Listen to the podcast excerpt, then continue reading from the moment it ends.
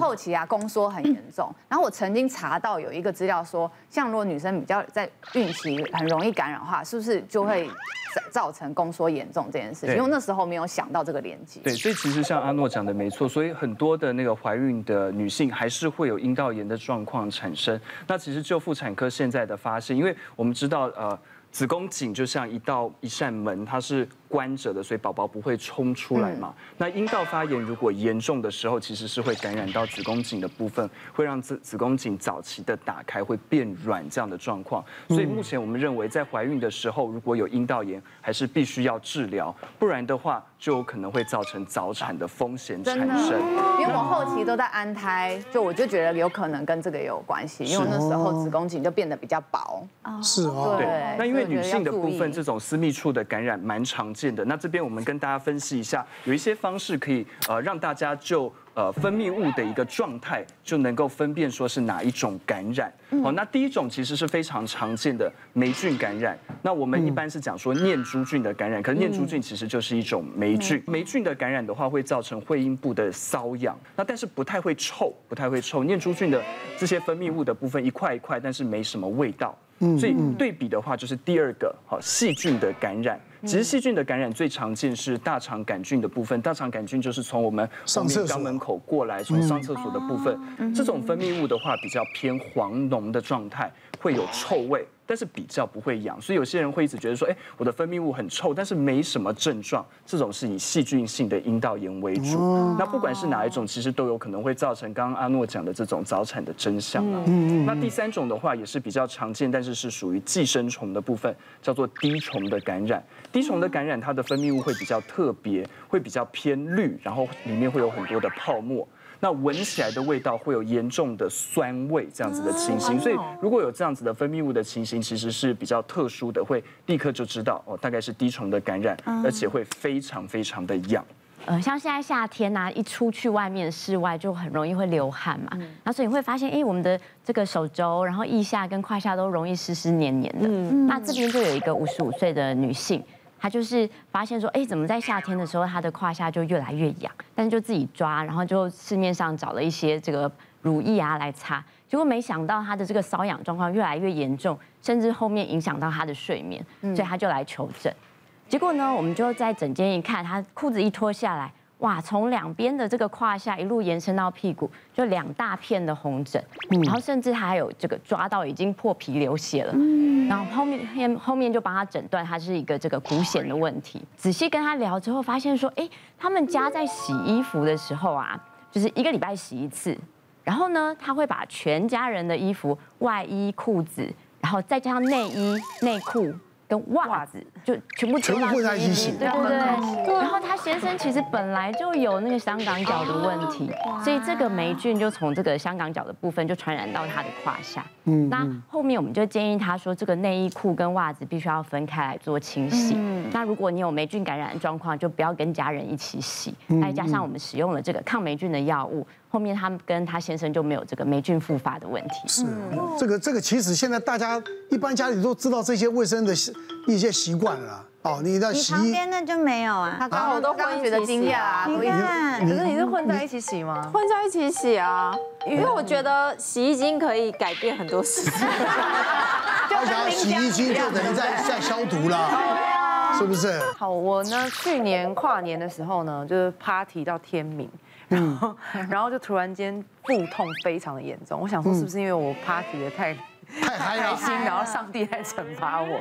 然后我就腹痛到不行，然后痛到就是我只能弯着腰。然后我就去挂急诊之后，医生就帮我打了一个止痛针，完全没有任何的用。然后那个医生就跟我说，我建议你去看妇产科，因为他感觉有看到我的那个子宫里面有一个白白的，不知道是什么，就一颗不知道什么东西。隔天看妇产科的时候，妇产科医生就跟我照了 X 光，然后他就说，哦，你的子宫里有一个九公分的肌腺瘤。啊，九公分，对，那九公分你就已经够震惊了嘛？九公分就是说很，这已经算蛮大的，蛮大的。然后他就说，哎，我先开一个药给你吃，让你回家每四小时吃一次。我说好，然后回家就吃那个药。我根本我一吃哦，那个药是宫缩药，我根本就像在地狱走一回，你知道吗？那宫缩，因为我没有体验过这种宫缩的那种感觉，然后我一吃它就是大概每五分钟就收缩收缩阵痛一次，然后我觉得他医生的用意应该是想要让我排掉，然后他不是说四小时要吃一次吗？我就是在厕所那么痛苦之后出去，我看了那个药。我完全没办法再吃。隔天我就我就跟我妈说，我一定要去大医院看诊。然后我隔天就去大医院看，就医生呢就是帮我做更细致的检查，就是呃包包含子宫内的检查，就是 X 光不是正常就只有这样照嘛，然后还有子宫内的 X 光。内诊吗？对，内诊对。然后一整出来，他就说：“哦，你这个是三十公分的肌瘤。”啊，三十公分，九公分变三十公分。对，因为它是圆，它是一整颗的，所以呃，妇产科直径啊，直径三十公分嘛。对，然后妇产科看到只有平面，那他那个医那个医生可能就只有这样，对，他直径他是这样，他是一一颗一圈的这样子。然后他就说：“你为什么我会有一种那种肚子腹痛的那种感觉？就是因为他压他跟我的肠道粘在一起。”哦，然后也压到我的那个泌尿的地方，就尿尿的地方，所以你也会有一种尿尿呃膀胱对，就是那种尿不出来的感觉，然后也会有便秘的感觉，然后我就医生说这个一定要开刀拿掉，因为那个医生很红啊，他就专门就是开这一类，就要排一个月，然后我那时候就。呃，因为我是 DJ，我半夜都要表演，所以我就是直接一天最多好像可以吃四颗止痛药，我就是一天就吃四颗止痛药，然后就上阵，就上阵表演，然后就这样撑了一个月。然后我要给大家看一下，我今天有带照片来，就给大家看。你要看那个肌瘤吗？对。哎，大家吃了刚刚有吃饭吃饱吗？看一下这个，还没吃哎，那个圆，这个那个圆的那个就是一整颗三十公分。那你肚子应该大吧？因为那么大。对，我一直以来都是小腹吧，三十公分差不多这么。大嘞，对啊，这颗篮感就是整个就是凸凸小的那个那个那个手球了，对，而且重点那下面那个是它已经搅烂的状态，它才要把它抽出来。这个搅烂了，对，那个已经搅烂了。然后那两那两个都是一颗的。我我一定要跟大家讲说，就是各位女孩子，如果你月经来非常的痛，会痛到昏倒，会痛到想吐。头晕的就有可能会是肿瘤，所以像如果是真的三十公分的话，大概直接我们用手就摸得到的了。其实只要摸摸看是硬的还是软的就知道了，因为如果是小腹的话，里面是脂肪是软软的，那肌瘤的部分这种摸起来是硬硬的。正常的子宫其实才六十克而已，哇！所以有些人会讲说，哎，我长了一个子宫肌瘤三公斤，三公斤好像没有说很大，其实是原本子宫的五十倍了，五十倍的重量，好，这是非常可观的。所以有这样子肌瘤的状。状况，我们在呃，例如说饮食这些，其实就要更注意，因为肌瘤的部分会因为一些外在的饮食上面的环境荷尔蒙这些所影响，有可能会复发。那除了卵呃子宫肌瘤之外，卵巢的病灶其实也会。所以我之前的话就是有一个病人，他是有卵巢的囊肿这样的问题。他原本来的话是说，哎，左下腹一直会有不舒服的情形，然后月经有点不太来，所以来看我们门诊。那我帮他一扫超音波，其实一看就是一个五公分的卵巢囊肿。那卵巢囊肿大家很常见，然后我们医师会讲说，哎，你长了一个水瘤，好，意思是说在超音波底下看，它里面应该是清澈的液体。那这种不会是恶性的，那大部分跟荷尔蒙有关，我们就会请病人回去啊，就是追踪这样子，大概三个月追踪一次。那三个月再回来的时候，没想到它从五公分长到八公分，这么快，长大了这样子。所以我问说，那你是不是有在补充什么样的外在的东西，还是说你饮食是高油高糖的状况造成荷尔蒙过高？他说啊，因为我现在已经近四十多岁这样子，那大概在这一两个月期间，就是有开始补充那些营养品的部分。那我看了一下它的那些营养品，其实里面就是含有植物性的荷尔蒙这样的状况。所以这些植物性的荷尔蒙其实跟我们呃。